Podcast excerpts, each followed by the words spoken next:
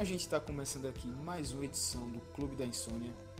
Aqui o programa semanal do Caixa de Brita que vai falar sobre os assuntos que mais repercutiram ao longo da semana anterior, falando sobre cultura, política, esportes e também a bizarrice ou as bizarrices da semana, já que no nosso país sempre aparece uma bizarrice nova, algo assim que se supera a cada a cada semana, a cada dia. Eu sou o Clisman. É, Clisman, só interrompendo. Como diz o poeta, o Brasil não é para iniciantes. Exatamente. E aí, já continuando, eu sou Clisman Gama, tô aqui com Vitor Aguiar, que já chegou falando. Fala, Vitor. Exatamente. Não, não tem isso de respeitar protocolo, não. Já chegar quebrando a porta mesmo. Também tô aqui com Lúcio Silva. Olá, amigo. Que milagre alguém me chamar pelo último sobrenome. Foi. É, realmente eu chamo de Lúcio Souza. Acho que agora acabou saindo o Silva, mas tanto faz, né? É, me chamar de Danilo Cabral é cacete, viu? e aí, conosco também. É o nome impronunciável. Danilo Cabral de Melo Neto. Danilo Cabral, Danilo Melo. É, diferente de Vitor, eu sou muito a favor de protocolos. Eu acho que é importante que a sociedade se mantenha firme de acordo com as leis que ela estabelece. Bem, e a gente vai começando esse clube da insônia. É... Primeiro, a gente vai dizer que no último dia 20 é, teve o Dia Nacional da Consciência Negra. E aí, diversos tipos de de reflexões, entre outras, rolaram, não só nesse dia, lógico, tem que ser feito sempre, mas nesse dia várias coisas foram intensificadas. Uma coisa que é, uma coisa que é muito bizarra no Dia da Consciência Negra é que, por exemplo, tipo, a data é por conta do de, da morte de Zumbi dos Palmares, tá ligado? Líder quilombola e tal, que teve o quilombo dos Palmares, que acho que fica em Alagoas, né, se eu não me engano. Isso, exatamente. E, tipo, quando o, o zumbi foi morto, trouxeram o, a cabeça dele para expor em praça, em praça pública aqui em Recife, lá na Praça do Carmo. E Recife é uma das cidades em que o Dia da Consciência Negra não é feriado. É, pior que Recife, eu acho que é Salvador, a capital mais negra, a cidade mais negra fora do, da África, que não é feriado por lá. Eu acho que não dizendo que que faz sentido que não seja no Recife, mas acho que lá consegue ser ainda mais alarmante. Pois é. Então, é, é uma data que representa muita coisa nessa luta diária. Então, é, Lúcio, o que que tu pode passar mais ainda da, da representatividade desse dia? É, eu acho que a gente comentou no último Clube da Insônia, se não me engano. Mas acho que foram, fomos eu e Iris. E é uma data. Eu não tenho tanto local de falar para falar é, sobre a temática, né? Enfim, nunca experienciei racismo.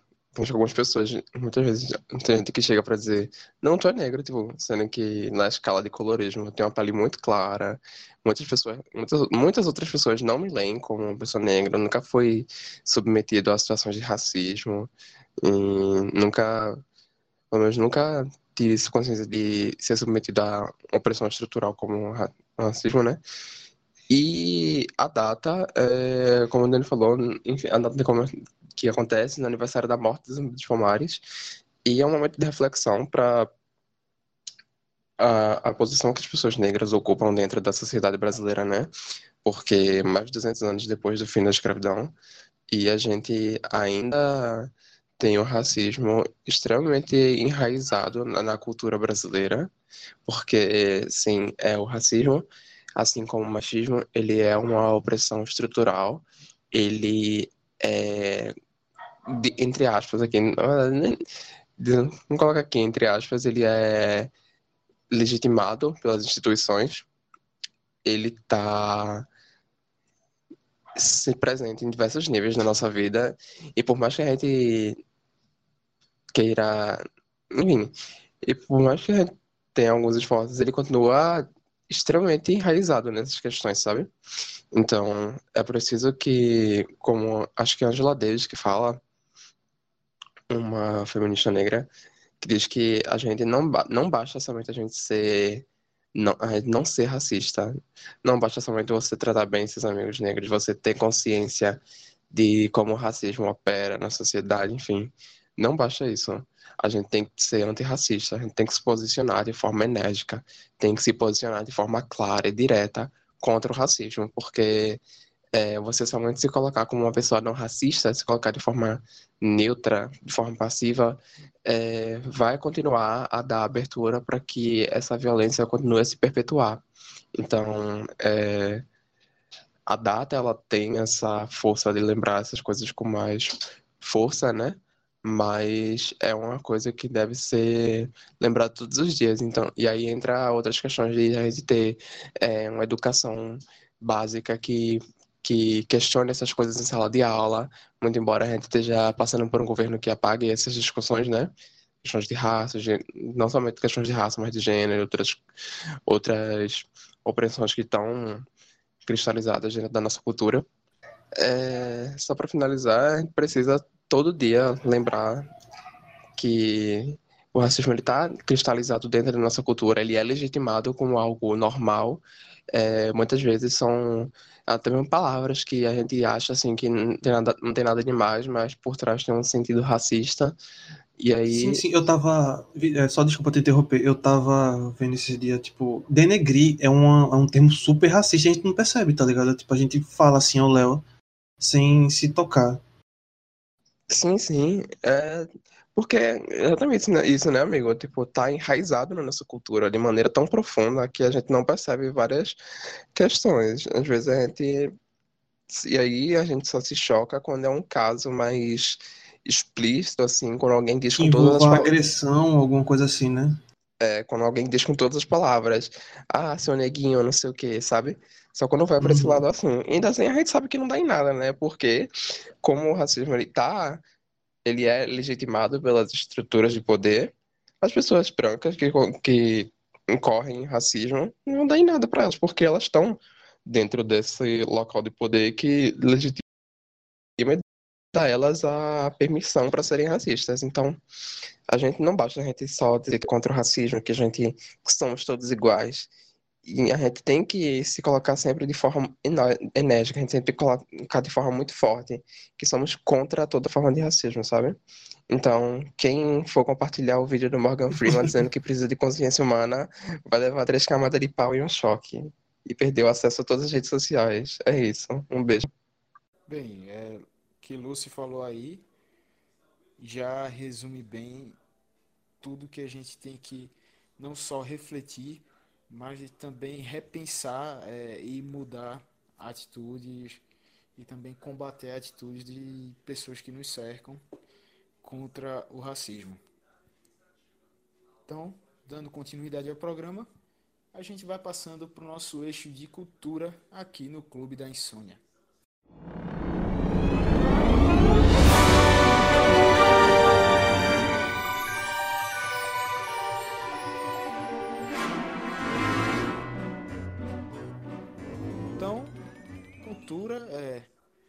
Essa semana que a gente teve um fato que, vamos dizer assim, chocou né, realmente o país, foi a morte do apresentador Augusto Liberato, Gugu Liberato, é, aos 60 anos faleceu.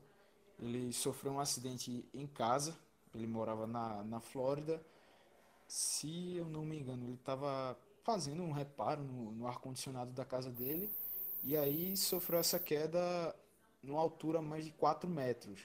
Então é, caiu, sofreu um ferimento grave, foi internado, mas já chegou com a, muito pouca consciência no hospital. E acho que com umas 48 horas ou um pouco menos, foi dada a morte cerebral do, do apresentador, foi confirmada. O Reinaldo Azevedo ele já tinha dado essa notícia antes dizendo que, alegando, né, que ele tinha morrido, acho que no, me, no mesmo momento em que a notícia começou a, a rolar por, pela internet, eu vi logo a do, do Reinaldo Azevedo falando que o Gugu tinha sofrido morte cerebral e tinha morrido. E foi uma, foi uma morte muito bizarra, né, velho? Que tipo, você tá lá de boa na sua casa, Acho que ele tava colocando. Se tu falou de que ele tava ajeitando o ar-condicionado, a história que eu ouvi foi que ele tava colocando, tipo, as luzes de Natal, tá ligado? No teto da casa, uma coisa assim. É tipo, você tropeça, cai e de repente tá, tá morto, tá ligado? É muito banal. Foi muito, muito inesperada. É. E se eu não me engano, Danilo, a assessoria de imprensa dele tinha confirmado que o acidente foi mesmo por causa da. que ele estava fazendo um serviço lá no, no ar-condicionado da casa dele. E é como tu disse, pô, é um negócio tão de repente. Pega todo mundo de surpresa. Pô, é. Aquelas frases de, de tiozão de WhatsApp, tá? Pra morrer só baixa tá vivo. É, pô. Porque, por exemplo, sei lá. Beleza, tinha gente falando. Ah, o cara é milionário, tem dinheiro do caramba e ainda vai consertar o próprio ar-condicionado ao invés de mandar contratar alguém para fazer esse serviço e tal. Mas eu penso assim, pô, é, beleza, o cara tem 60 anos já, a idade chegando, mas se ele já cresceu acostumado a fazer de tudo, assim, é, sei lá, tá fazendo as coisas dele, seja em casa, fora, você com esse sentimento de independência, de resolver tudo por, por si, acaba fazendo, velho. É, e às vezes você só não é fútil, tá ligado? De tipo, poxa, vou fazer arroz. Aí contratar sete pessoas para fazer teu arroz. Tu só pode pegar, jogar na panela e fazer, tá ligado? É, pô. É... E... Agora, tipo, eu acho que isso mostra quanto alguns trabalhos são perigosos, tá? Tipo, subir em telha. Não sei se já rolou com vocês. Vou contar a história da minha vida aqui. É, quando estavam construindo o primeiro andar na minha casa, é, tinha, tava fazendo aquela transição de laje para de, de, de, telha para laje. Aí é, eu devia ter, sei lá, meus 6, 5 anos e resolvi, tipo, meu pai subiu para olhar o teto e eu subi junto. Aí eu, putz, velho, tinha um monte de daquelas telhas brasilite, tá ligado? Eu vou subir aqui pra para ver como é que é. Se meu pai consegue subir, eu consigo subir também. Aí subi, comecei a brincar nas telhas, 3 segundos, o bagulho cedeu caí, bati de cabeça no chão, tá ligado? Chão de concreto. Eita. Passei uns, uns segundinhos desacordada. Só me arranhei, tá ligado? Não, não deu nada grave, não. Ou eu tô em coma e tudo aqui é um sonho. Mas. Será? Mas é um negócio é muito fácil, tá ligado? Tu, tu cair e se lascar valendo. Misericórdia. Mas assim, nessa questão do, do Google foi um, o que ele estava fazendo no ar-condicionado era trocando filtro. Realmente, assim, se você precisar contratar uma pessoa para trocar o filtro do seu ar-condicionado, o problema é com você. Não é com o que você tem. É isso. E aí, vocês falaram da. Tu falou da matéria do Renato Azevedo. Tem uma galera xingando e tal. E aí, lembrar uma coisa. Eu não, vou, não estou passando pano, não, ok? Aquela coisa, o, o é Renato só... Azevedo, depender do que, merece ser xingado, mas vamos lá. É verdade. É porque é muito comum nas redações, quando acontece algum acidente, alguma coisa, ou pessoas, artistas, já ter a matéria de gaveta, a matéria prontinha lá, dizendo fulano de tal morreu, não sei o que, não sei o que lá, blá, blá, blá, blá, blá. E, tipo, só ficam esperando a confirmação para alterar uma coisa ou outra e publicar sabe? Uhum. E aí geralmente fica pré-pronto já essas coisas, por exemplo, o Google agora, ou sei lá quem mais. Quando acontece algum desses casos, geralmente já fica pronto para ser publicado. É, isso é, um, é uma cultura do, das redações de jornalismo. Então... Por trás da pauta com Lúcio Souza. Ah, é da, foda. da velocidade mesmo, né? Como tudo exige uhum. imediatismo na internet, você precisa estar com isso pronto para soltar o mais rápido possível quando chegar a confirmação. Mas realmente não dá para. Pra... Não diria nem para criticar, porque não dá para dizer realmente que o Reinaldo Azevedo não errou, mas também não dá para crucificar ele por causa disso. Tem outras coisas para se crucificar ele muito melhores. Pois é, tem, tem muito mais coisa para se falar muito pior do Reinaldo Azevedo por aí, que não é segredo para ninguém, convenhamos. Mas quanto, quanto ao Gugu, uma personalidade realmente marcante da TV brasileira. Apesar de que nos últimos anos ele estava um pouco sumido, apresentando umas coisas meio perdidas na Record que não davam tanta audiência, ele foi um cara que inventou um jeito de, novo de fazer TV. Ele era o cara que ia ser o sucessor de Silvio Santos. Ele era o cara que fez o SBT pagar alguns milhões para rescindir um contrato que já estava assinado com a Globo. Então. O cara é... que entrevistou o PCC, tá ligado? Foi o cara que jogou um monte de gente seminua na banheira. Ele realmente revolucionou a, o negócio. Ele é o cara que fez a dancinha do Pintinho e que entrevistou a Suzane von Richthofen. É um bom, um bom, um aí. E não nos esqueçamos, obviamente, de Van Damme e Gretchen. Caramba. Meu irmão. Aqui Bom, Google. Foi bizarro. Não, é aquela, não, é aquela coisa, tipo, geralmente quando a pessoa morre, vira de repente um santo, tá ligado? Não, porque o Gugu levava pessoas do, de São Paulo pro Ceará e dava casa. Tem que lembrar dessas coisas também, velho. Que dá pra uma chanchada que ele fazia no SBT, tá ligado? De três da Banheira tarde. do Gugu. Não, pô. Duas, duas da tarde o Raimundo tá cantando Puteiro João Pessoa ao vivo no, no Domingo Legal. Tem que lembrar dessas coisas também. É... Os anos 90 foram anos estranhos na TV brasileira. Não podemos negar isso. É... Foi doideira demais. E aí, Mas ele tava. Né, Vitor? É... O Gugu Fala. fez, como tu disse, criou um jeito novo assim de, de se de apresentar e gerir, de fazer o entretenimento na TV brasileira aos fins de semana.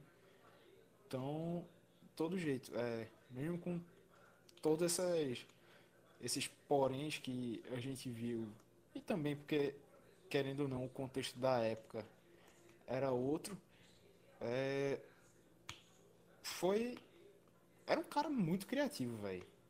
Criativo pra caramba. Pra, é, lógico, não era só ele que criava, mas a maneira que ele conduzia esses programas que é, atraía audiência e conseguia segurar a audiência em si. Pô, também aquele crossover dele com o Faustão. Pô, aquilo ali também foi outra coisa. Aquilo é sensacional, velho. Grandes momentos da TV brasileira. Tu vê o logo da, do SBT cruzado com o Globo logo da Globo, tá ligado? No, no cantinho da tela. E é uma coisa que antes e depois daquilo é inimaginável. Sim. É tipo a DC e a Marvel fazendo coisa junto. É, pô. É, foi. Foi massa. Eu era pirraia assistindo, assistindo Domingo Legal. Acho que. Sei lá. Foi em 2003, não foi em 2003. É. Acho que eu tinha. Não vou revelar a minha idade, não, mas foi em 2003. Acho que eu tava com uns 6 para 7 anos, por aí. E aí eu. Aham, aham, aham, sim. Aham, sei, sim, certo. Tenho 24 uhum. anos, pô. Aham, aham. Uhum. Enfim, você acredita se, se quiser. E assistindo eu fiquei bestinho. Caramba, tá aparecendo na Globo. E a Globo tá aparecendo no SBT. Ficar trocando de canal, né? Exatamente, eu ficava trocando. Lá besta vendo isso. É uma das, das coisas icônicas é. mesmo. Antes do Skype, realmente isso era uma parada muito inacreditável. Passa ou repassa também. Que na época que eu comecei a assistir era já com o Celso Portioli. Mas aí foi. Começou com o Gugu, aquele negócio torta na cara, e gincanas que tinha também tudo mais. Então, teve todo, todo esse lado, toda essa criação. E realmente, deixa um legado grande na, na TV brasileira. O nome dele lá no hall dos grandes apresentadores já está cravado. E acho que, como o Vitor disse, já está fazendo os programas sem muita audiência na Record, é, apresentando reality show, mas de todo jeito, Gugu teve. É, para quem tem essa paixão assim, por TV, de querer seguir, é uma das referências mesmo. É, e assim, outra coisa também é que o Gugu, apesar da morte, apesar de, como a gente já ter falado, realmente ele não estava mais apresentando os programas dominicais que tornaram ele famoso, ele estava atualmente na condição de um reality da Record chamado Canta Comigo, um reality musical com que é marcante porque tem 100 pessoas como juradas. Não que isso seja uma coisa boa ou coisa ruim, apenas a marca do, do programa. E com isso, o reality estava sendo exibido atualmente, na segunda temporada. Estava não, está sendo exibido.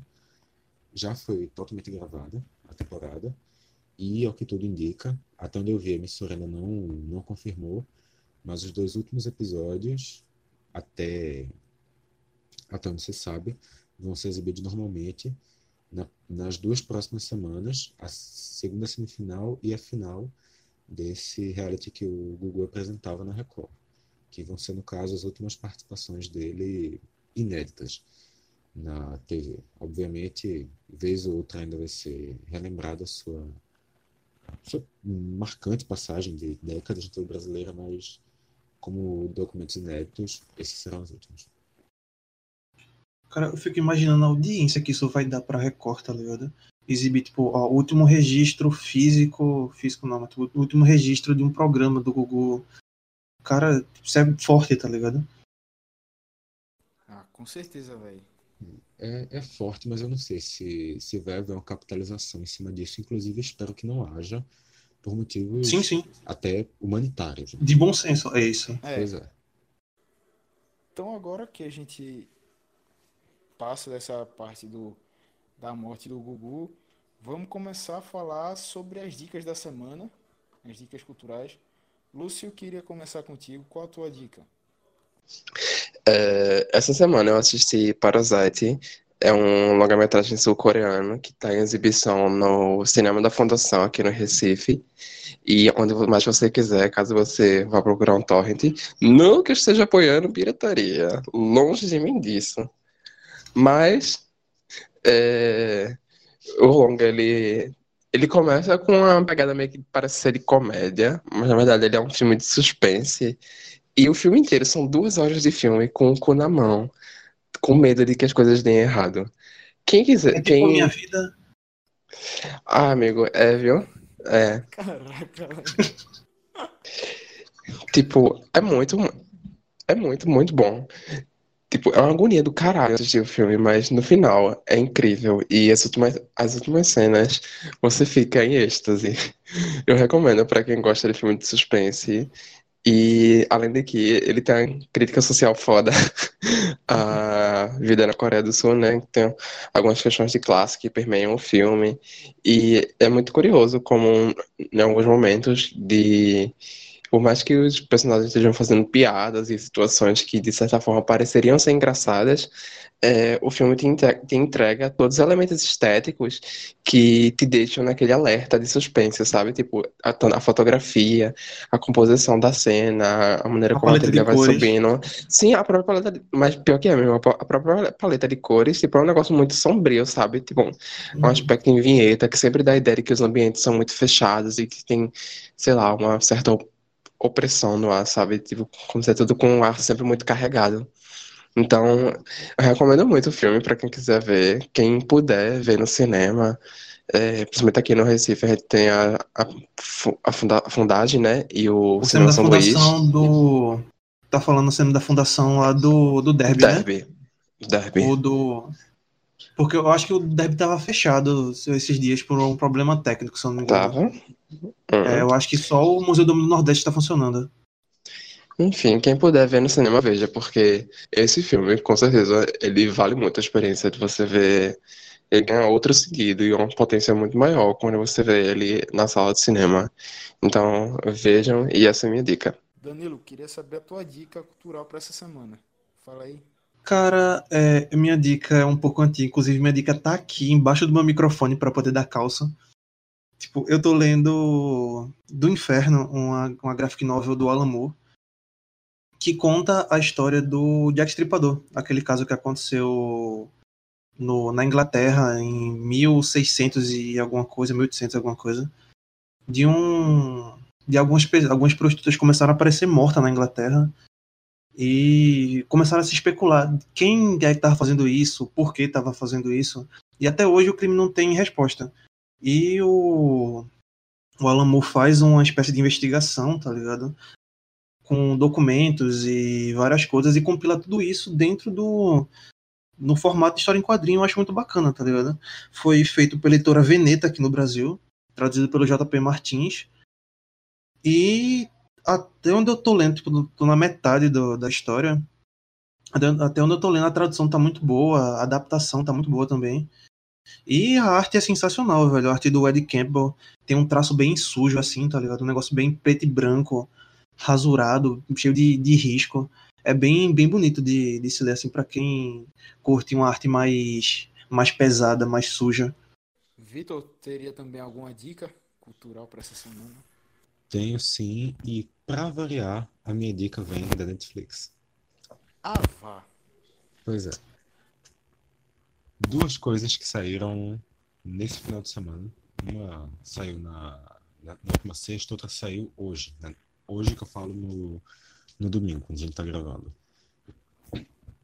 A primeira é uma série brasileira que eu não dava nada, mas me surpreendeu bastante. E por eu não dava nada, entenda que a Kéfera está no elenco, então por isso que não dava Nossa. nada. Nossa! Pois é, mas a série foi uma surpresa bastante positiva. A série se chama Ninguém Tá Olhando e é sobre uma repartição pública de anjos. Que acaba. É, é que o pessoal tem cabelo vermelho? Isso. Ah, eu cheguei a ver assim o. o a, a, a tela, o pôster da, da série.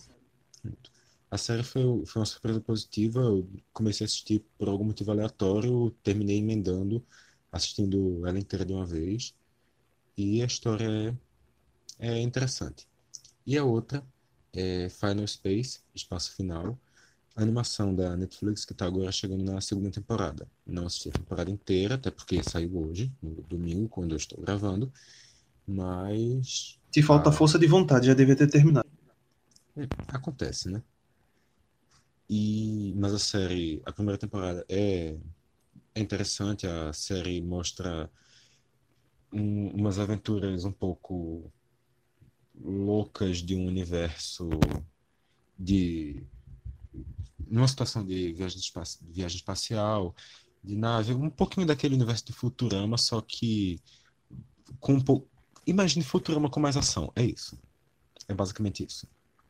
Se e agora tá na segunda temporada. Se tiver algum personagem paralelo assim ao Bender, aí é certeza que fica bom. Olha, na primeira temporada não tinha muito não, mas nessa segunda eu acho que eles estão querendo implantar sim. Acho que já já fica interessante. Então, a gente vai encerrando por aqui o eixo de cultura do Clube da Insônia e vamos passando agora para política.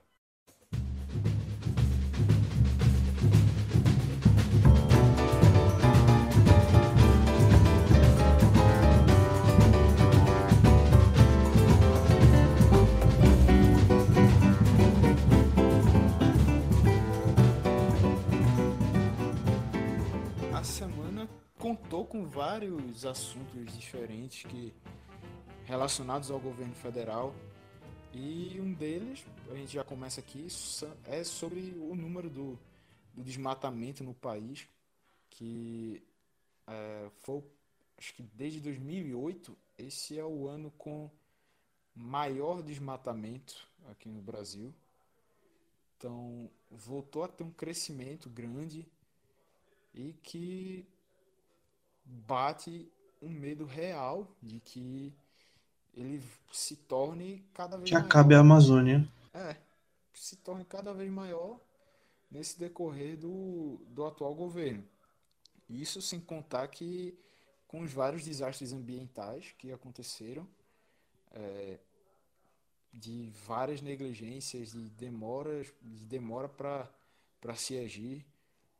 Então, é, é alarmante mais uma vez.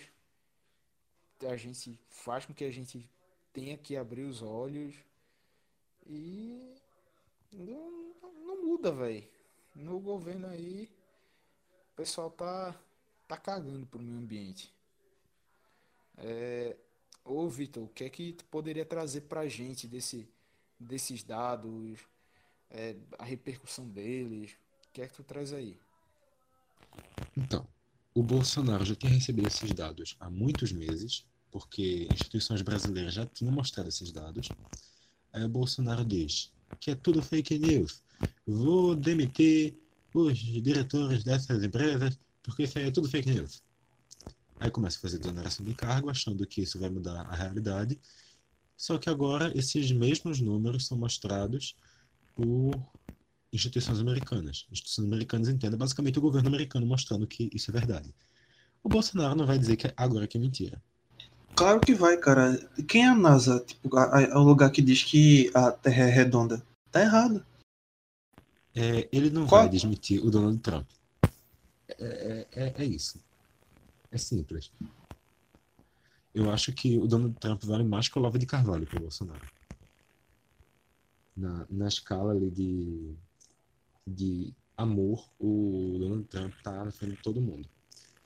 Eu Mas... nunca vi o, o, o, Bolsonaro bater continência pro Olavo de Carvalho, real. Eu nunca vi o Bolsonaro virar para Olavo de Carvalho e dizer eu te amo. I love you, é verdade. É simples. É ridículo, mas simples. E assim, nesse, com esses números aumentando e aumentando e aumentando, que já, na verdade já não vem aumentando de agora, já estavam aumentando no governo Temer, já terminaram o governo Dilma aumentando. Então já é um problema de antes, não dá também para colocar toda a culpa no Bolsonaro, apesar que também não dá para inocentá-lo. A situação está cada vez mais próxima do ponto irreversível, que é, como é chamado, o dia que os, a, o período seco na Amazônia vai se tornar longo demais, ao ponto dele tornar a Amazônia insustentável e a Amazônia vai simplesmente deixar de existir. Isso está começando a ficar dentro de um médio prazo, olhando para um recorte geográfico, para um recorte científico mesmo. Então, assim, é. a situação é desesperadora. E tu falando do recorte geográfico, tipo, a Amazônia, naquela linha ali abaixo, um pouquinho abaixo da linha do Equador, é o único. Acho que talvez esteja na linha do Equador já. É, é o único lugar daquela linha que não é deserto, tá ligado? Tem o deserto do, do Saara, tem o deserto pro outro lado também. O único lugar que tem floresta ali no meio é a Amazônia. É tipo. Ela acabar, espero que não aconteça tipo, nunca, mas ela ser desmatada ao ponto de ficar insustentável vai virar vai ter uma faixa de deserto no meio do planeta tá ligado? Então, isso vai isso faixa... vai é tipo isso vai impactar a temperatura do país do planeta como um todo impacta, impacta também o o tipo o clima tudo que é desconcentrei aqui pode pode seguir Assim, no caso, a faixa de deserto não vai ser apenas a Amazônia, porque basicamente a América do Sul quase toda vai virar um deserto. Né? Não é pensar que isso vai fazer mal à, à Amazônia exclusivamente. A gente já viu coisas na Amazônia batendo com reflexos diretos em São Paulo. E isso é uma coisa, por exemplo, que vai ter reflexo direto na, no Sudeste. O Sudeste vai virar Sudeste, basicamente um... Esse pedaço aí próximo do do trópico de Capricórnio vai vai virar um deserto. Sim, é... vai ser, vai ser é, Saara Latino, uma coisa nesse sentido. Ou seja, o pessoal acha que é que é lá demais e tal. Na hora que a merda tiver feita, velho, não volta mais atrás. E aí simplesmente a, a vida aqui no Brasil vai ser vai mudar de ponta cabeça. É algo que a gente não consegue nem mensurar o quanto que isso pode, pode não só pode, quanto isso será danoso. É, é bizarro mesmo. Ô Lúcio, tu teria alguma coisa a acrescentar também sobre, sobre esse tema? Amigo, eu não sei o que dizer. Apenas endosso o comentário dos colegas. Então a gente vai passando aqui para o segundo tema de política, que é o lançamento do, do novo partido, assim, ainda não oficialmente, já que ainda tem que recolher todas as assinaturas e tal, mas a, a organização, né, da Aliança pelo Brasil, que pega o número 38. 38 que se refere ao calibre do, do revólver. Uh... E, e, isso não é uma piada, isso não é interpretação da gente, isso é uma, uma declaração oficial. Tem, é, não, aquela coisa. Ponto. Tem uma segunda declaração que o Bolsonaro fala que é porque ele é o 38 presidente do país e o número vem daí. E eu reitero falando que eu achei que o nome do partido está um pouco errado, que deveria ser Eixo pelo Brasil, combinaria mais com, com a política deles. E, cara, tipo, é um. já tem, acho que foi na, na Itália, se eu não me engano, que um jornal falou: caramba, velho, o, o Bolsonaro abre um partido claramente fascista dentro do, do país, tá ligado? Já já a gente vai ver essa política de fascismo sendo mais explorada pelo, pela aliança ou pelo eixo. E aí, entre uma dessas coisas que, que marcaram o, o lançamento do partido, tava lá aquele quadro, Aliança pelo Brasil, com centenas de cartuchos de balas. Acho que, sei lá, tinha uns 400 cartuchos, 300 e pouco, alguma coisa assim. É, meu amigo, isso já é sugestivo demais. É a, a realidade sendo esfregada né, na nossa cara, na cara da população, cada dia mais e, e vai seguindo. É... Sugestivo, não sei se é não, Clisman. Acho que é explícito mesmo. Acho que a gente pode dizer é, que. E um, é a palavra correta. Um dado totalmente estranho e relevante sobre o novo partido que se formou é que o vice-presidente dele é o dirigente do Instituto de Ayahuasca aqui no país. Do maior instituto de ayahuasca do país. Nossa, dessa eu não sabia. Mas, assim, a Aliança pelo Brasil surge a partir do momento que Bolsonaro está naquela rixa do PSL, que a gente já falou em outros programas, já tem política traduzida falando sobre isso, que acontece principalmente entre as pessoas do Bivar e do Bolsonaro. Agora o Bivar fica com o PSL para ele, o Bolsonaro vai para a Aliança pelo Brasil, vai tentar levar os fundos e o, o fundo partidário do TV referente aos deputados que vão acabar mudando, vão acabar migrando, provavelmente não vai conseguir. Mas uma coisa que isso, se você procurar, já tem registro da gente falando isso desde o segundo tempo, de, segundo tempo é ótimo, do segundo turno, segundo turno da eleição. Bolsonaro, a saída do Bolsonaro do PSL é uma coisa que todo mundo sabia que ia acontecer, já no ano passado. Não era um casamento, era um namoro. O namoro acabou. Podia, obviamente, terminar em casamento, já que é uma analogia que eles gostam tanto, faz tanto no dia de casamento, mas não terminou em casamento. Eu, pelo menos, terminou. Terminou num divórcio bem dolorido. É, o, não sei porque eu estou assistindo, na verdade, nesse, nessa analogia do casamento, mas enfim o Bolsonaro, ele saiu do, do PSL, e no ato dele sair do PSL, ele não, o PSL não volta a ser o que o PSL era antes. O PSL não vai voltar a ser aquele partido que tinha um deputado que não elegia ninguém, que era um partido de aluguel totalmente sem expressão. Ele agora é um monstro criado. O número 17 significa alguma coisa. Tem deputado que vai continuar no PSL. O PSL não vai ser mais um partido de linha bolsonarista. O PSL vai voltar a ser aquele partido da linha bivarista. O PSL deve voltar a ser um partido de uma linha que vai seguir mais a lógica do liberalismo. Ou do tu acha que o PSL corre o risco de entrar tipo, como uma. meio que fazer um, uma oposição ao Bolsonaro de alguma forma, ainda continuar sendo um, um, um partido liberal mais de direita, mas ir para um, tipo, um ataque ao Bolsonaro por essa divisão? Olha, nesse momento, é muito difícil porque a maioria dos deputados da Aliança pelo Brasil ainda estão lá, porque eles não podem sair. Uhum. Se eles forem sair, na verdade eles estão perdendo o mandato deles, porque não tem uma, entre aspas, justa causa. E só pode sair sem essa justa causa quando está na janela partidária, o que só acontece em ano de eleição.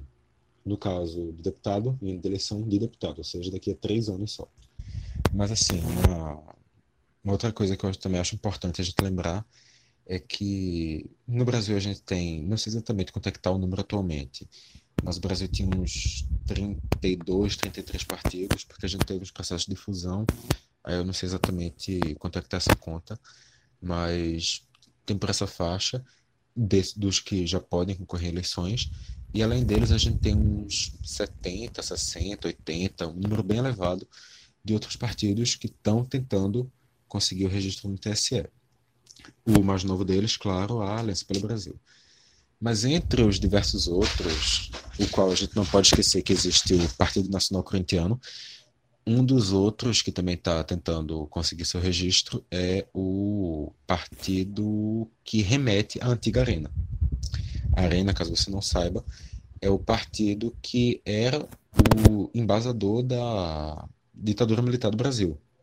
Partido que foi fundado ali, se não me engano, no AI3, que foi o que instituiu o bipartidarismo no país, e foi até a quase a redemocratização.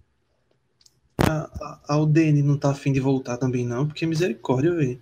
Eu não duvido que tenha um UDN ali também, não. Um, um projeto novo UDN. Eu sei que de Nova Arena tenho certeza que tinha. Mas hoje, eu olho e questiono: qual é a necessidade de surgir uma nova arena se a gente tem a Aliança pelo Brasil?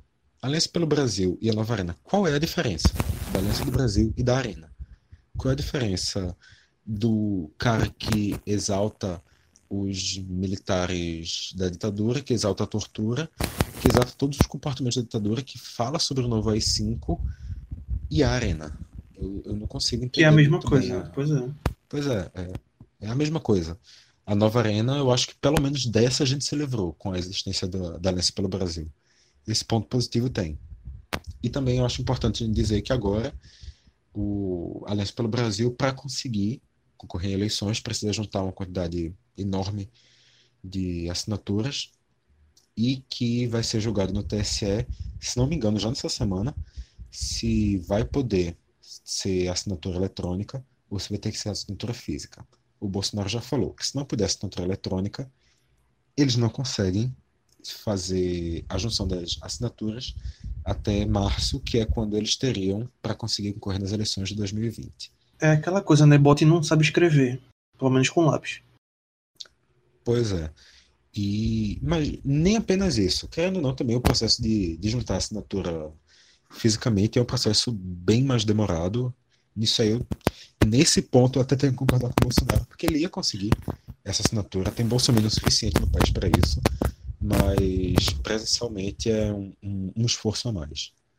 Mas... O que é engraçado, o que é engraçado para alguém que preza tanto assim a volta do voto em papel, né? Era exatamente a analogia que eu ia fazer. Ele, ele remete tanto a voto em papel, voto em papel, voto em papel. Agora, para ele, o eletrônico é o válido. Então, assim, ele mesmo se contradizendo de alguma maneira. Mas também lembrando que os votos, os, as assinaturas eletrônicas são fraudáveis e independente de o Bolsonaro vai fraudar, o Bolsonaro não vai fraudar, o Bolsonaro pode, o Bolsonaro precisa não, o TSE não deveria deixar. Eu acho que isso aí é uma coisa que todos temos que concordar, que o TSE não deveria deixar, seja para a Aliança pelo Brasil para qualquer outro, até porque a, a questão que vai ser decidida pelo TSE, o Supremo para assuntos eleitorais, não é uma questão voltada para a Aliança pelo Brasil, uma questão voltada para como deve funcionar as eleições no país. É isso. Lúcio, e essa criação da Aliança pelo Brasil, meu velho? Mais uma vez, apesar de tudo que estamos passando, mais uma desgraça. Não bastasse tudo que estamos passando, mais uma desgraça acontecendo. É... É, fazendo menção aqui a o prolixo do programa, Iago. O, o lema do, P, do PCL, ó, o lema da Aliança pelo Brasil é literalmente, são literalmente os dizeres do Partido Fascista na Itália, né? Que é Deus, Pátria e Família. E aí, se restava alguma dúvida para alguém de que a gestão bolsonarista é, representa um governo fascista aqui no Brasil, eu acho que as respostas estão bem dadas, né? É, teve a placa lá feita com cartuchos de bala, que lembra muito o futurismo italiano, que para quem lembra, o futurismo foi um movimento artístico. Que tinha, lá, três pessoas. Sim, foi um movimento artístico de extrema-direita que pregava os ideais do fascismo, né? Que tinha muita essa ideia de belicismo, de desenvolvimento da tecnologia voltado para, principalmente para a guerra, né? A tecnologia bélica.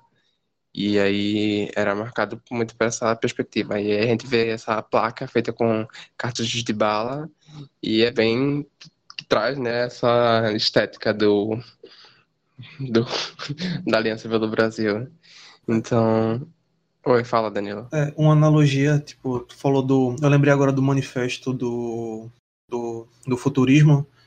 É, uma, das, uma das grandes marcas né, do, desse manifesto é que acho que a primeira, na terceira, o terceiro item da lista é tipo queimem todos os museus, é, tá ligado? Tipo, o quanto isso é uhum. é forte no, no ano da, que a gente tá vivendo, tipo, sei que parece um século atrás, tanta merda que aconteceu em 2019, mas o museu pegou fogo esse ano, né? Sim, sim. E foi maio desse ano, né? Uhum. E aí, é... Aí tu vai ver essa... esse futurismo brasileiro agora. e chega a ser, até de certa forma, é, curioso com a história cíclica, né? Porque futurismo, sessão do fascismo na Itália foi ali é, 20, década de 20, 30, né? E a gente tá entrando na década de 20 agora. Então, é curioso como a história, de certa forma, é cíclica e se repete. E também como a cada mais ou menos 30 anos a democracia brasileira é ameaçada. É o eterno retorno, já falava Nietzsche. Aí citei Nietzsche, pronto. Tô feliz. e aí, galera, a gente passa dessa, desse tema e chega no, numa outra coisa assim que também deu uma uma mexida assim na política, é, na Câmara dos Deputados, que foi o pacote de, de medidas é, que, entre elas, está o aumento do Bolsa Família, proposta pelo, pela deputada Tabata do Amaral, de São Paulo, que a gente já, já falou aqui algumas outras vezes no, no próprio Clube da Insônia, que rolou treta no grupo do, do Caixa de Brita. E Foi? Rolou uma tretinha pesada. Um, Rapaz. Um debate. Um debatezinho pesado. Eu não lembro, mas provavelmente eu estava envolvido. Estava sim. É, bem minha cara. Principalmente com eu, tu, Iago. Acho que Diego também tava. Não, Diego é certeza. Diego, a única pessoa que eu tinha certeza estava nessa discussão, mesmo sem lembrar dela, era Diego. Foi por causa daquele tweet da Madre Teresa de Calcutá.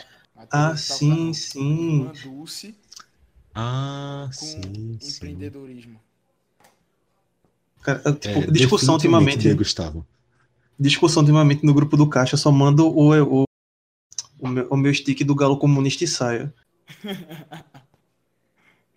e aí, Parabéns, você descobriu a forma certa de, de entrar na discussão.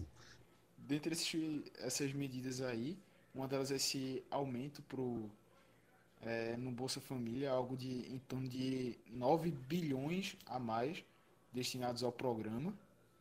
E aí, Vitor, traz para a gente o que mais que esse pacote apresenta de, de, medidas que, se eu não me engano, é intitulado como um pacote, é, uma proposta para lutar contra a desigualdade no país. Então, a gente viu recentemente números relacionados à pobreza, à miséria e também à própria desigualdade social sendo bem alarmantes no país.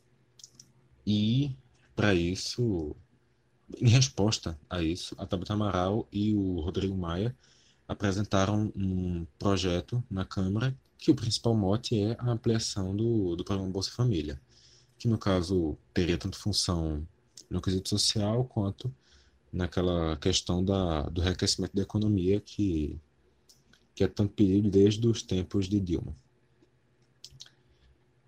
O curioso também é que esse pacote vem logo depois daquele projeto do, da carteira verde e amarela que já foi debatido aqui anteriormente.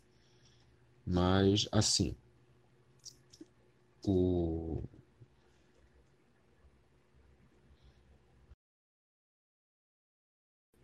O, o projeto também fala de, de outros tópicos, como parte de proteção do trabalhador, que é atacado diretamente nessa questão, na verdade, é atacado diretamente desde o, da reforma trabalhista e também não não está sendo passada em branco pela pela carteira verde amarela, apesar de ser uma questão voltada mais aos jovens tem fala de alteração no, no abono salarial, fala de alguns redesenhos na FGTS, fala inclusive de alterações em, em lei de menor aprendiz Então, tem algumas mudanças, na verdade, tem várias mudanças que está tá se propondo, mas o principal mesmo, o, o maior chamariz do, do projeto é, sem dúvida, a ampliação do Bolsa Família.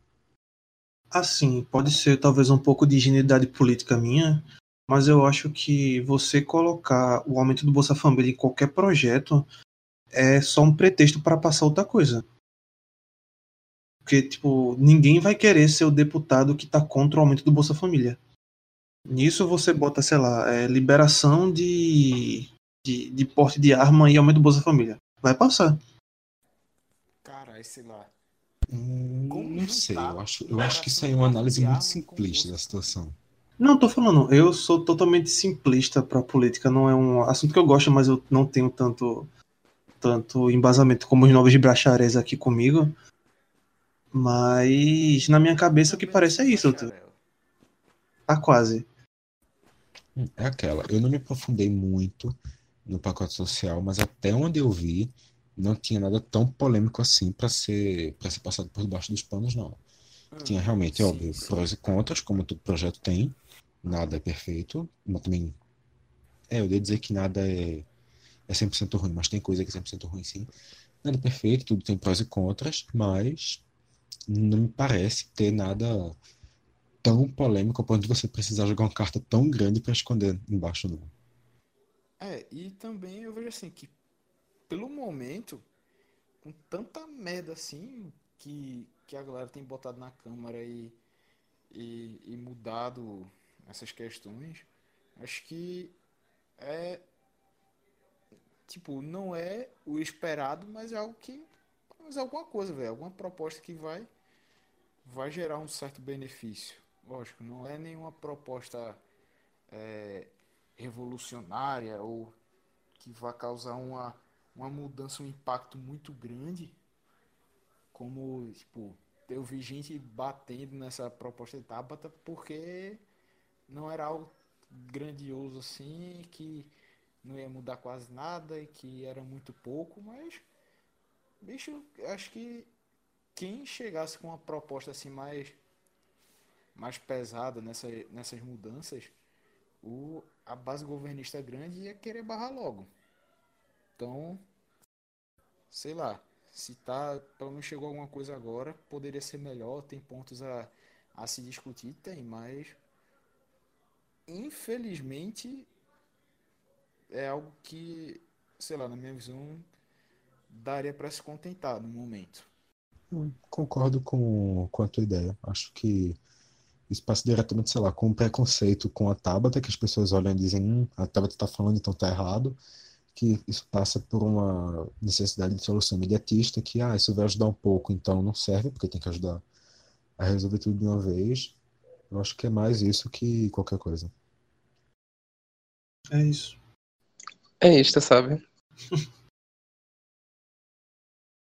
então vamos seguindo lá, né? Uh, depois dessa parte do pacote da Tabata, a gente passa também sobre essa questão do sigilo dos dados do COAF, que é o tema que eu total, tô totalmente por fora nessa semana, não cheguei a ler nada sobre isso. E aí, Vitor, já vai trazendo a explicação do que, do que rolou. Isso aí é. Isso é coisa curta, não tem muito o que se estender, muito o que debater, não. O COAF, o antigo COAF, na verdade, Comitê de não lembro o que significa sigla, mas o pessoal que fica observando as movimentações financeiras, surge uma polêmica se o pessoal da economia deveria ou não ter acesso, se o pessoal do COAF deveria ou não ter acesso a todas essas informações do, das pessoas. Eles devem ter acesso a. O pessoal do COAF, não, perdão. Os investigadores, polícia, Ministério Público, principalmente o Ministério Público, na verdade, se esse pessoal pode ter acesso tão amplo a todos a, os dados bancários assim, das pessoas, sem a necessidade de um mandato judicial diretamente para isso. Isso está gerando polêmica, isso vai ser decidido muito em breve pelo STF. Eu, sinceramente, não me arrisco a dizer para qual dos dois lados está mais perto de caminhar, Mas fato é que existe uma ala que pede que isso seja considerado meio que invasão de privacidade, que você tem que passar por todo o processo todo o processo jurídico de liberação judicial para que a, os órgãos de investigação tenham acesso a, a esses dados, aos dados de transação um pouco mais amplos, até porque na verdade a função do COAF é identificar fraudes, identificar é, recebimentos ilícitos, e assim, você só tem como, como identificar isso se você realmente tiver acesso a todas as contas. Que isso aí vem direto dos bancos. Eles observam de acordo com o quanto você ganha, com quanto você gasta, com quanto você tem na sua conta. Exemplos assim. E assim, ao mesmo tempo que existe essa galera defendendo que é um pouco de invasão de privacidade, existe também outra galera que defende um lado um pouco até mais simplista de não. Se você estiver proibindo, você está atrapalhando o andamento da investigação. Os dois lados são um argumento muito válido e realmente é um assunto que tem que ser bem debatido e está sendo bem debatido lá no STF para ver como é que vai funcionar para os órgãos de investigação aí nos próximos anos. E aí, por último, a gente fala sobre essa possibilidade do impeachment do Donald Trump. Vitor, vou pedir a fala para tu mais uma vez. A gente teve nessa semana mais um capítulo do impeachment do Trump. A gente já falou isso algumas vezes, também tem trazido sobre isso, mas passando aqui rapidamente. O Donald Trump teve umas relações um pouquinho espúrias de pedir toma lá da cá ao, ao presidente da Ucrânia pedir que ele investigasse o Joe Biden, que provavelmente vai ser, provavelmente não, acho que muito possivelmente vai ser o seu rival nas eleições de 2020, em troca de uma ajuda que a Ucrânia estava precisando, de um acordo que eles tinham, que estava vencido, que, se não me engano, o acordo estava vencido, só ia renovar o acordo para essa situação. Isso não foi explicitado em nenhum momento, mas isso ficou implícito e agora está passando por um processo de impeachment que provavelmente não vai ser aprovado, até porque impeachment, como a gente sabe, é um processo político e dentro da, do Senado ele precisaria de cerca de 20 votos republicanos para 20 votos republicanos contra ele para ele sofrer um impeachment, que não está parecendo acontecer. Mas nessa semana a gente teve um novo capítulo porque um o nome dele eu lembro que é Chief mas eu não lembro qual era o, o cargo dele mas ele é um dos homens altos do da situação lá da do da política externa dos Estados Unidos. Ele deu um depoimento ele, obviamente, renunciou também ao cargo, mas ele deu um depoimento que foi o primeiro que chegou, o primeiro alto cargo, na verdade, que chegou, embasou o, a denúncia contra o Trump e agora coloca tudo em um pouco mais suspeita. Já começa a manchar um pouquinho a, a cara do Trump, já começa a colocar um pouquinho mais em dúvida se realmente esse processo de impeachment vai ser positivo para ele. Positivo porque nos Estados Unidos o processo de impeachment é muito mal visto. Ele é visto como uma invasão aos processos democráticos. E normalmente quando um presidente sofre processo de impeachment, ou ele ou quem ele está apoiando costuma ser eleito com tranquilidade na eleição seguinte. É, resumindo, não vai rolar, né? Então, não vai rolar o impeachment. Isso aí é realmente só se tiver uma reviravolta muito grande mas ao mesmo tempo já começa a manchar um pouquinho para ele em 2020 o que não era esperado antes. Então pode ser um, um reflexo aí positivo para os democratas. Inclusive nos democratas estão rolou agora os mais é, mais debates dos das prévias eleitorais deles, mas semana que vem a gente fala disso. E agora, depois de uma longa. E, e só uma coisa, só uma coisa, só para só fechar a política. Hoje teve eleição no Uruguai, teve o segundo turno. E a vitória ficou para a. E a vitória ficou para o grupo conservador. Na última vez que eu vi, as eleições não estavam em 100% das urnas apuradas, mas todas as bocas de urna já davam isso. O resultado não estava fechado, mas já estava praticamente definido o grupo conservador de direita, liderado pelo Lacaille Pou, com 97% das urnas apuradas, ficou com 50% dos votos, enquanto Martínez, da Frente Ampla da Esquerda, estava com 48%. Só lá para o final de semana que vai ter uma definição mesmo disso, mas ao que tudo indica, o Lacaille Pou quebra a sequência de 15 anos da esquerda na frente do governo do Uruguai. E agora sim a gente vai chegando ao fim do nosso eixo de política aqui do Clube da Insônia e vamos passando para esportes, né?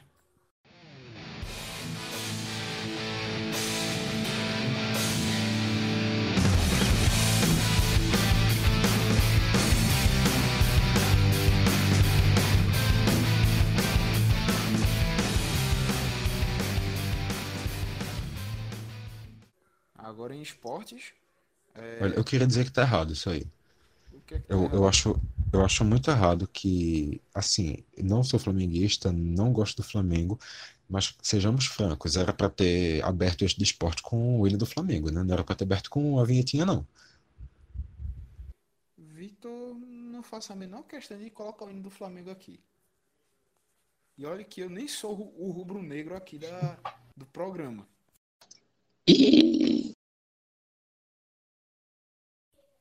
É, né? Exatamente. Já falei que, tipo, é... a gente não vamos dar palco para um, um ó, tudo que é jornal esportivo, tudo que é, que é mídia vai pipocar de coisa do Flamengo, vamos dar uma desopilada para quem estiver ouvindo e não tocar o hino do Flamengo. Uhum, é, é justo, é justo. Quem, já quem basta, tava vendo a Globo nesse final de semana já escutou demais. Já basta o tanto que a Fla Press está trabalhando, viu? Meu amigo, você fazer até cobertura do. Tipo, do avião no GPS. Puta que pariu. Enfim. O Flamengo foi campeão da Libertadores no, no último sábado. Venceu o River Plate por 2 a 1 O jogo lá em Lima, no Peru. Uh, também sagrou campeão brasileiro nesse domingo. É, teve, jo seu jogo foi adiantado para semana, acho que foi na semana retrasada, jogou contra o Vasco, teve aquele empate em 4 a 4 mas aí com a derrota do Palmeiras nessa rodada, perdeu para o Grêmio por 2 a 1 Então o Flamengo sagrou-se campeão brasileiro. É, segundo estão dizendo lá, conquistou a tríplice coroa, mesmo contando com o estadual. Então, realmente, não dá para negar que o feito do Flamengo é enorme, porque Acho que desde a criação do mata, do, dos pontos corridos no futebol, no Campeonato Brasileiro, ainda não teve um time que foi campeão nacional e campeão da Libertadores no mesmo ano. É, o, vi um tweet agora há pouco do sensacionalista falando o seguinte: é, o Flamengo já está cinco minutos sem ganhar título e, e, e, e assusta torcedores. Cara, é absurdo, tá ligado? Tanto de título que o Flamengo tá conquistando em tão pouco tempo. Tipo, realmente é, montaram é. a, a, seleção de ouro deles. No LoLzinho é também, ganharam. No LoLzinho, sim. Assim, ganharam e perderam. Foram eliminados no Mundial, mas ganharam o brasileiro, pelo menos. Até porque imaginar que um clube brasileiro ganha o Mundial de LoL ainda é uma coisa bem distante, sejamos francos. Até eu que não entendo muito de esporte sei disso. Mas... São os primeiros a apanhar. pois é. Mas assim, é um feito histórico do Flamengo. Não, não, não dá para negar isso. Só, no Brasil, só tem acontecido duas vezes um clube ganhar Brasileiro e Libertadores ao mesmo tempo. As duas vezes foram Santos de Pelé. Então, assim, a gente tira por aí o tamanho do feito. Além de que é, um feito, é a primeira vez que um clube é campeão brasileiro sem entrar em campo. Não que o Flamengo não entrou em campo ao longo do campeonato. Ah, foi tipo, mas... foi tipo 87 que o Flamengo foi campeão sem entrar em campo? Foi diferente. O Flamengo, não, não, porque o Flamengo não foi campeão em 87. Entrou em campo Bom, na isso. rodada, mas antes. jogou antes do que os outros. É a primeira vez que existe a confirmação do título sem ser num jogo do, do time campeão. Isso desde a introdução dos pontos corridos em 2003. Também é, são dois títulos em dois dias, não dá para ignorar isso. Campeão da Libertadores em um dia, campeão brasileiro em outro. Foi em menos de 24 horas. Esse que é o ponto, porque o Flamengo sagrou-se campeão às 7 da noite, 7 e pouco por aí, campeão da Libertadores, e o jogo do Palmeiras acabou às 6 da noite, 6 e quebrado, do domingo, ou seja, menos de 24 horas entre os 23 dois horas ali, né? Meu velho, foi algo realmente bem bem impressionante mesmo, velho. Impressionante isso. E também, tríplices coroas são coisas bem raras no Brasil. Tríplice coroa, caso alguém não saiba, é a conquista de três títulos na mesma temporada. Pode-se questionar se esses três títulos você pode contar o estadual, você teria que contar a Copa, mas contando ou não, não é para qualquer um também conquistar três títulos desse porte no mesmo, no mesmo ano. Não é qualquer um que chega assim, ah, vou ganhar o brasileiro, o carioca e o, o a Libertadores agora. Não é, não é pouca coisa, não. Então, realmente, o Flamengo tá de parabéns. Não dá para negar isso. O River Plate tá merecendo. O, o Marcelo Gallardo, o treinador do River Plate, tá merecendo uns tabefes. Porque ele fez umas burricezinhas ali durante o jogo, mas faz parte. O Flamengo soube se aproveitar. Agora com o Palmeiras, o Flamengo ia ser campeão mais hora menos hora. Só foi agora, mas podia ter sido antes, podia ter sido depois. E isso prova uma coisa que, assim, fica muito evidente que o que está faltando para o futebol do Brasil é administração. É alguém que pegue e que saiba mexer com o dinheiro, que saiba gerir aquelas dívidas, que saiba colocar o time para se segurar um pouquinho para depois vir os bons tempos. É isso começar uma startup e vender ovo para conseguir pagar as coisas, de pouquinho a pouquinho você vai conquistando. Precisa ofender, não. Mas não é só ovo, não, rapaz. Pode, pode, pode colocar mais coisas nele também. Se preocupe, não. Tipo bolo de rolo, água Café, mineral, cerveja. sei lá. Por aí vai. É.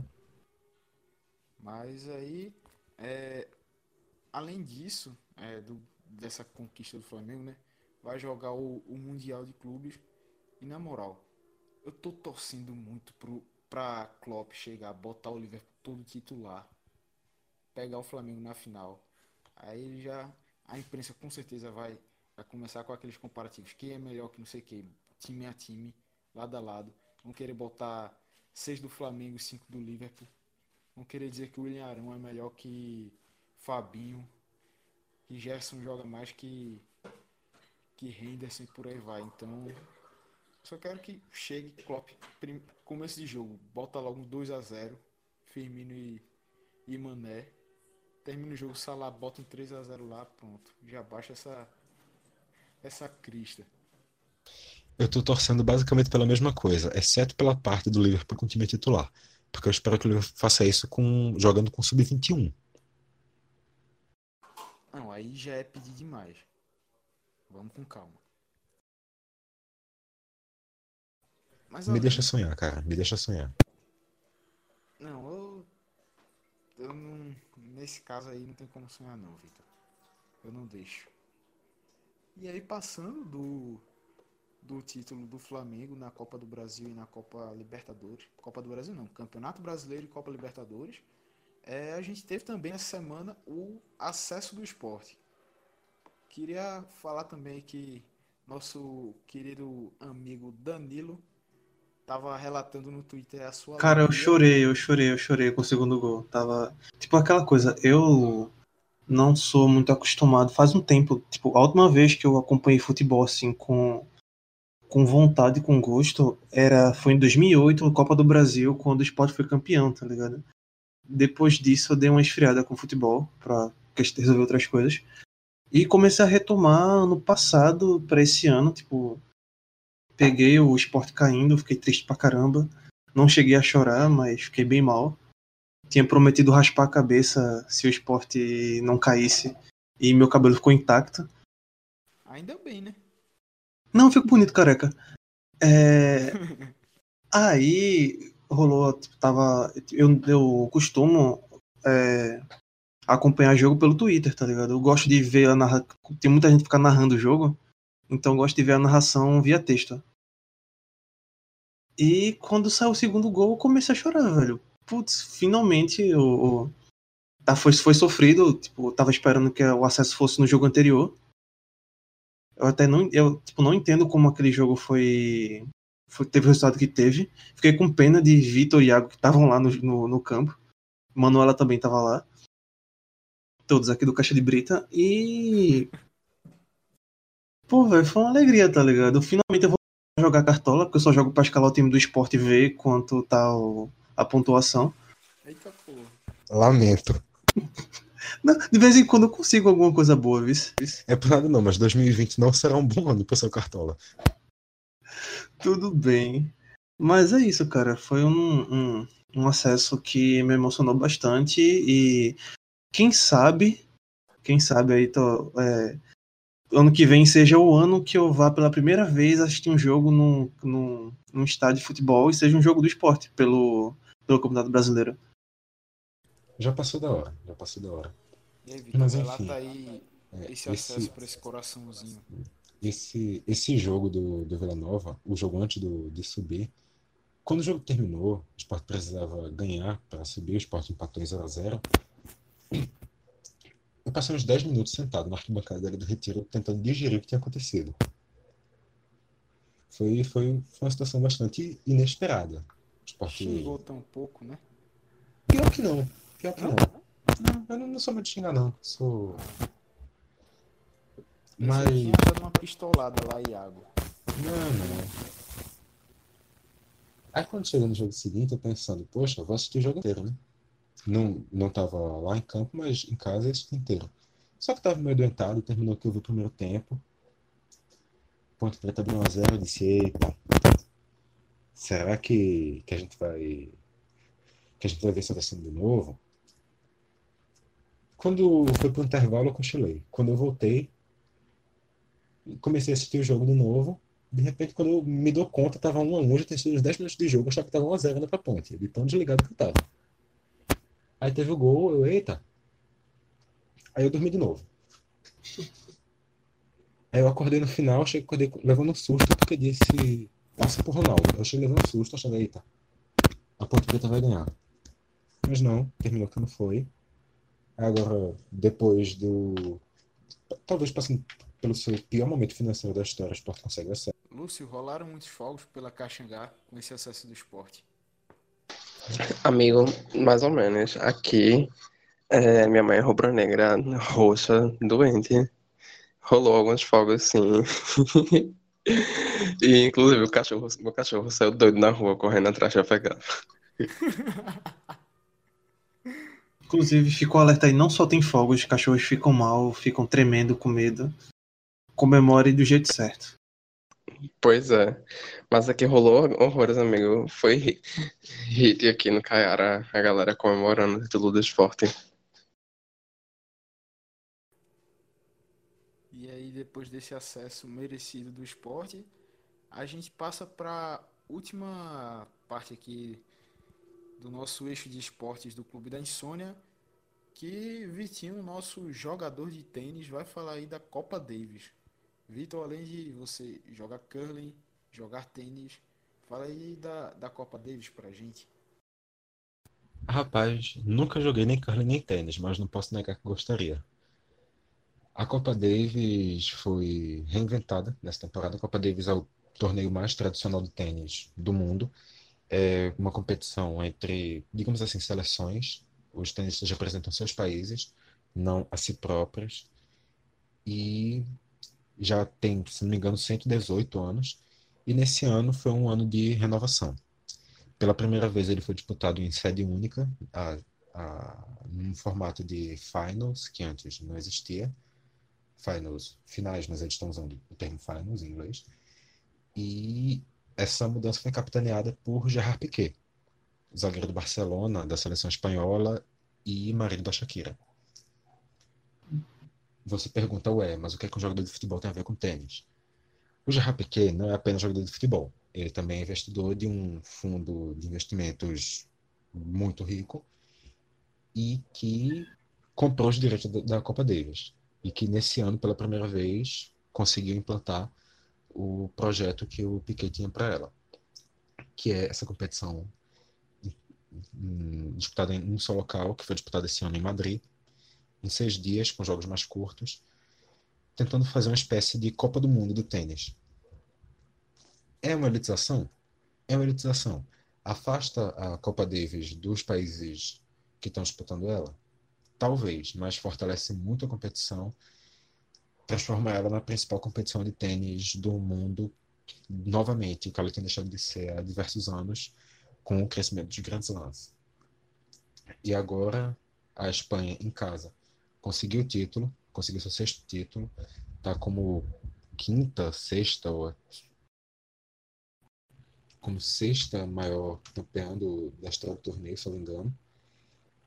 E conseguiu essa vitória exatamente nesse domingo com a vitória do Agut sobre um canadense e depois com a vitória do Nadal sobre outro canadense. Não precisou sequer fazer a terceira disputa, que seria uma disputa de duplas. O formato é uma disputa de duas disputas de simples e uma disputa de duplas. Quem conseguir duas vitórias antes vence. E nesse novo formato da Espanha, o formato deu muito certo. A competição ficou mais atraente, a competição teve mais visibilidade, teve mais uma visibilidade inclusive que não tinha muitos anos. Ela agora é concentrada em um período, os olhos do tênis viraram todos para elas, viraram todos para ela, não é como se ela fosse ainda unânime, ainda existe muita polêmica sobre ela, mas ela já, na minha visão pelo menos, nessa primeira tentativa, ela já conseguiu provar a que veio. Então, parabéns à Espanha pelo título, parabéns aos responsáveis pela nova Copa Davis, e ano que vem tem mais. Não sei ainda onde, mas o Brasil nas classificatórias vai enfrentar a Austrália. Quem sabe não vemos o Brasil por lá de novo. Eu espero porque a gente tá, tá precisando de um novo, uma nova cara para as papetes brasileiras. Imagina Vitor. Papete do Vitor. Do Vitinho. Eu... No momento eu tava imaginando mesmo o papete do Marcelo Melo, que é o, o principal tenista do Brasil hoje. Mas considerando que ele joga em duplas com o croata, talvez ficasse meio errado. Tipo, sei lá, um pé sendo um pé com a bandeira do Brasil e outro pé com a bandeira da Croácia, ia ficar meio estranho.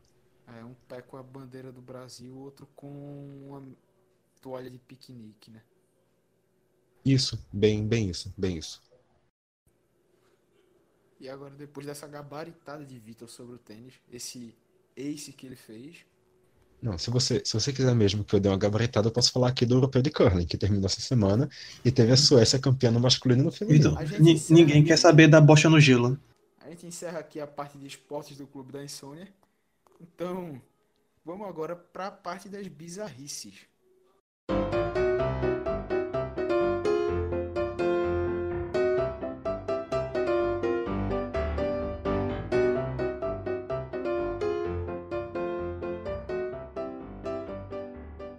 Então, quem do governo fez merda agora? Quem não fez merda fica mais fácil. É, bem isso. É, rapaz. Vamos começando aqui. É, que eu, esse eu realmente não estava sabendo. Foi a quebra de uma placa sobre o genocídio negro na Câmara. É, Lúcio, estás por dentro aí para falar sobre, sobre esse caso? É o que, menino? Rapaz, foi o que botaram aqui na pauta. É isso aí mesmo, galera. Bem, até onde eu sei, o que, o que quebraram foi uma, uma charge de um. Tinha um rapaz negro morto na charge e um policial com arma na mão. Isso ah, sim, sim, tô ligado. É... Essa, essa proeza foi obra do deputado Coronel, Coronel Tadeu, do PSL de São Paulo ele viu a placa com essa charge, ele simplesmente foi lá, gravou o videozinho quebrando a placa, como se a intolerância dele para a opinião dos outros, concordando ele ou não, fosse uma coisa certa.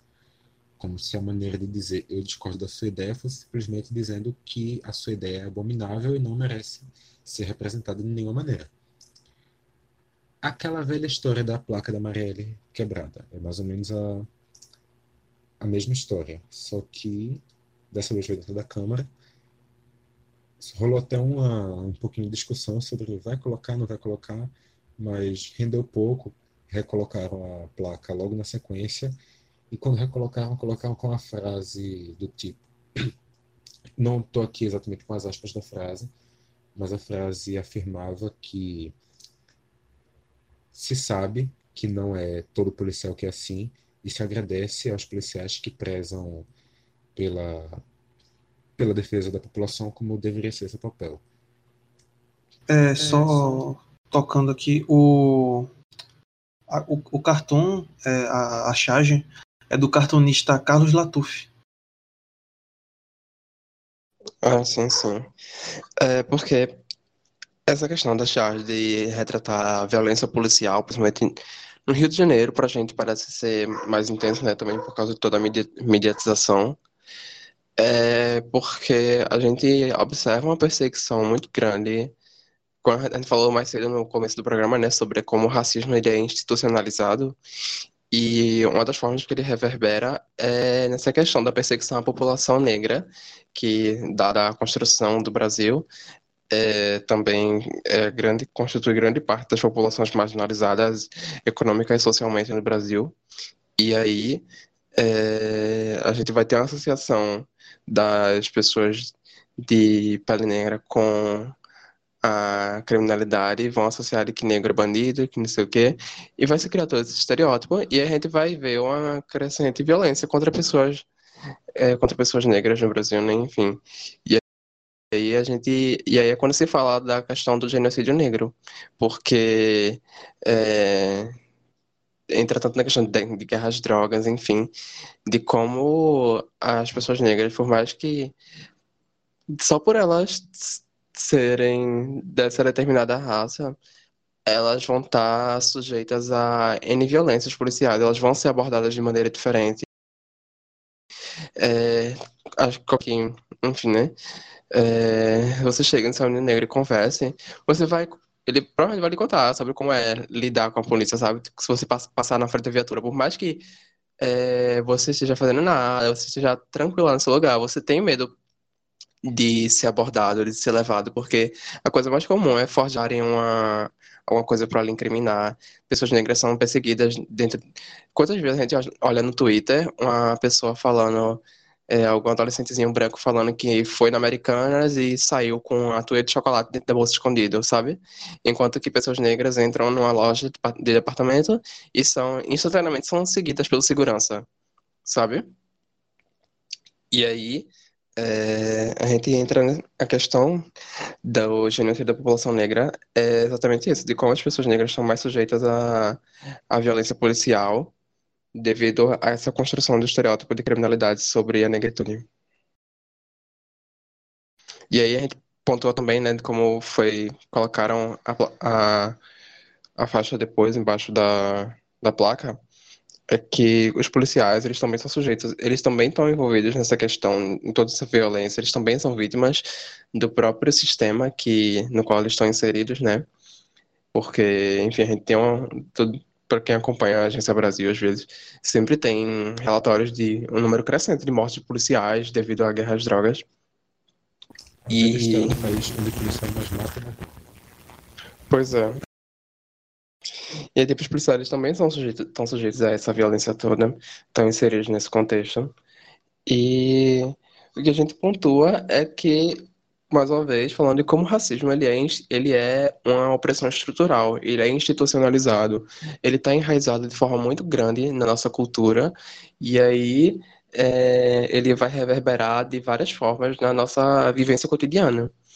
É por isso que a gente discute tanto o genocídio da população negra, porque não é uma morte banal, não é uma morte porque aconteceu algo, foi uma bala perdida, um crime, um acidente, não. É, essas mortes, geralmente, são em função dos estereótipos que se criam sobre a negritude.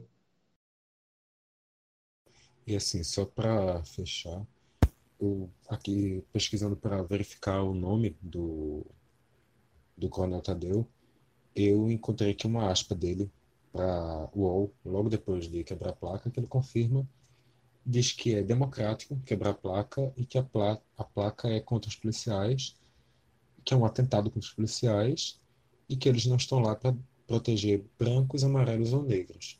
Não fazem distinção, não fazem racismo.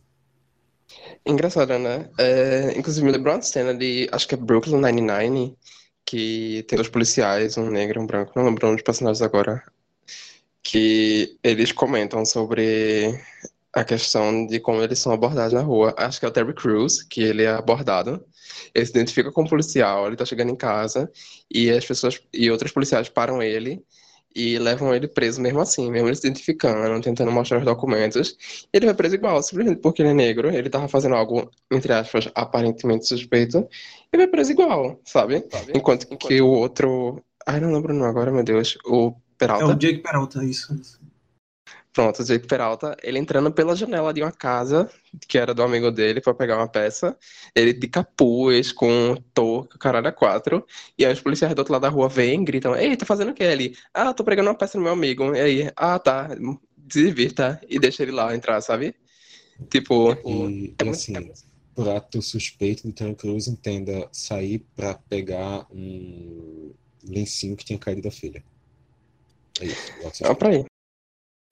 E aí, é, assim, a série traz de forma muito escancarada, né? Mas, por mais que pareça bizarro, não duvido da realidade.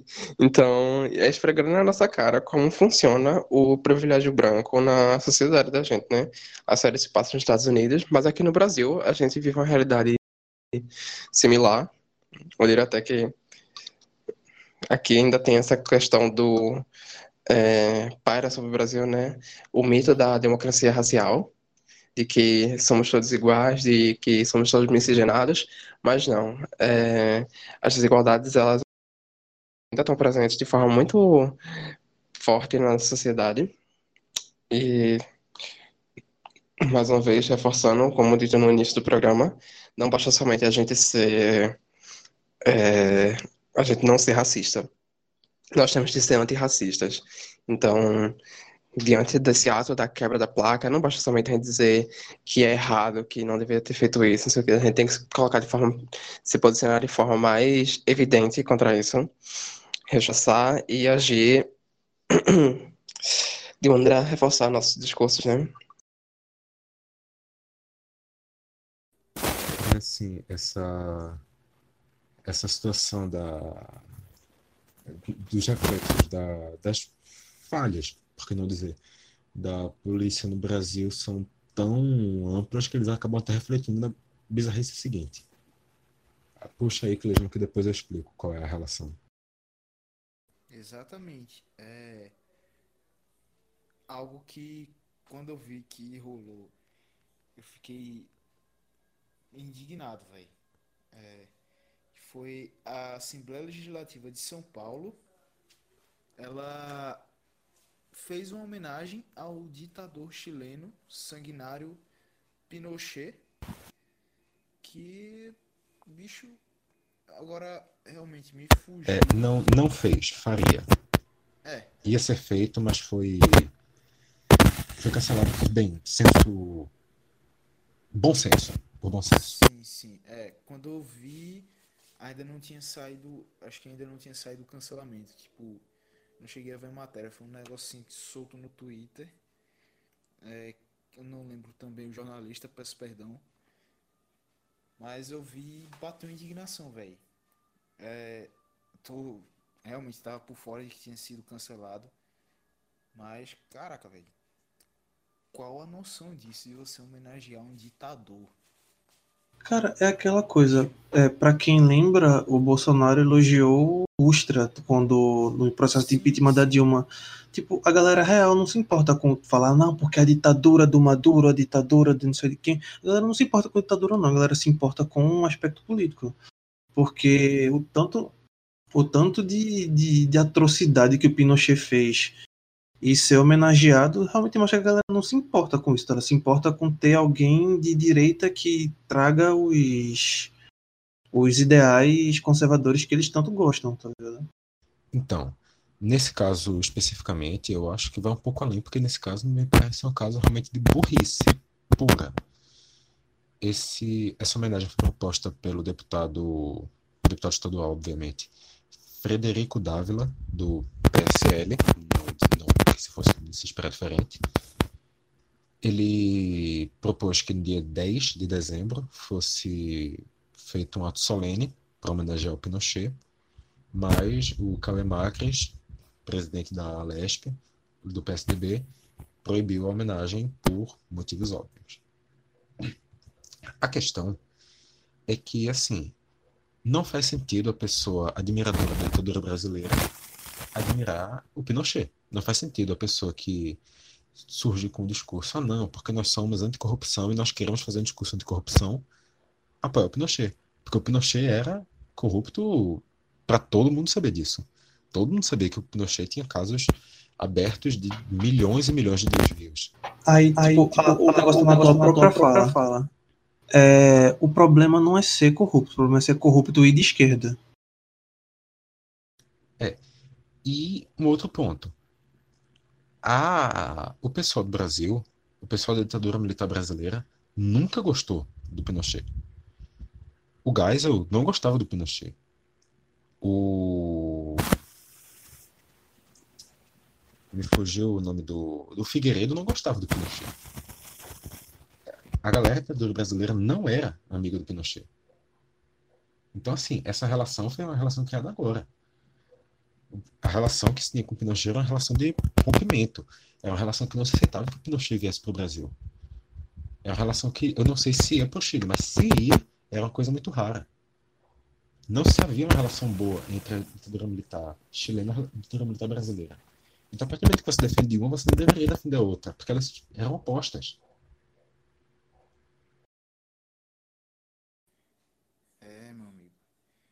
Complicado demais o Brasil não cansa de produzir essas bizarrices. Pois é, mas assim, lembra que eu disse que tinha uma relação direta entre os dois temas dos dois bizarrices? Com certeza. Esse mesmo deputado, esse Frederico Dávila, foi a mesma pessoa que, um tempo atrás, lá em São Paulo, criou um projeto de lei que. Criou não. Propôs um projeto de lei para tentar extinguir a ouvidoria da Polícia Militar. Isso é um ceboso, velho. Meu irmão. É. Esse daí é, é um que acho que vai acabar pintando outras vezes aqui no quadro de bizarrices do Clube da Insônia. É, é deputado estadual, então a gente não vê tanto, não.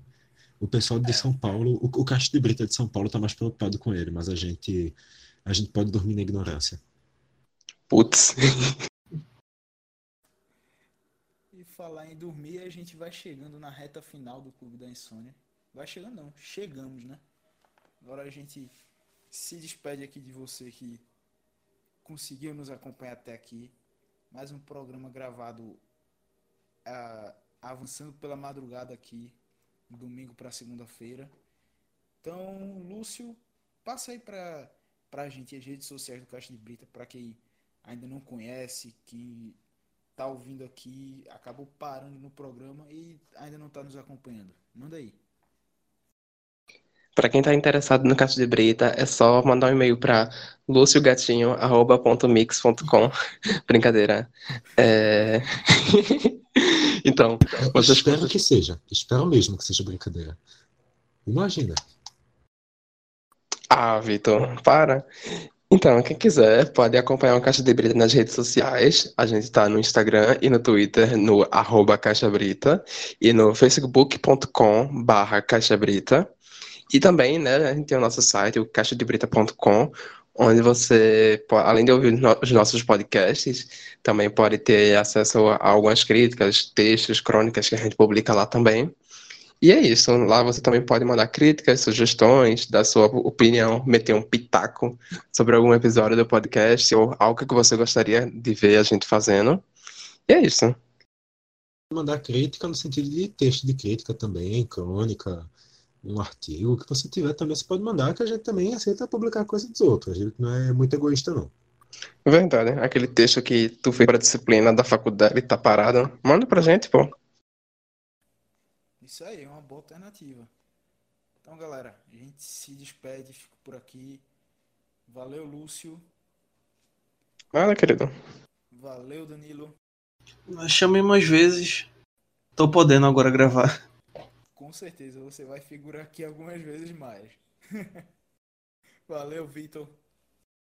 É isso aí, galera. Se liga aí nos outros programas. Tem coisa assim essa semana. Semana que vem a gente tá de volta.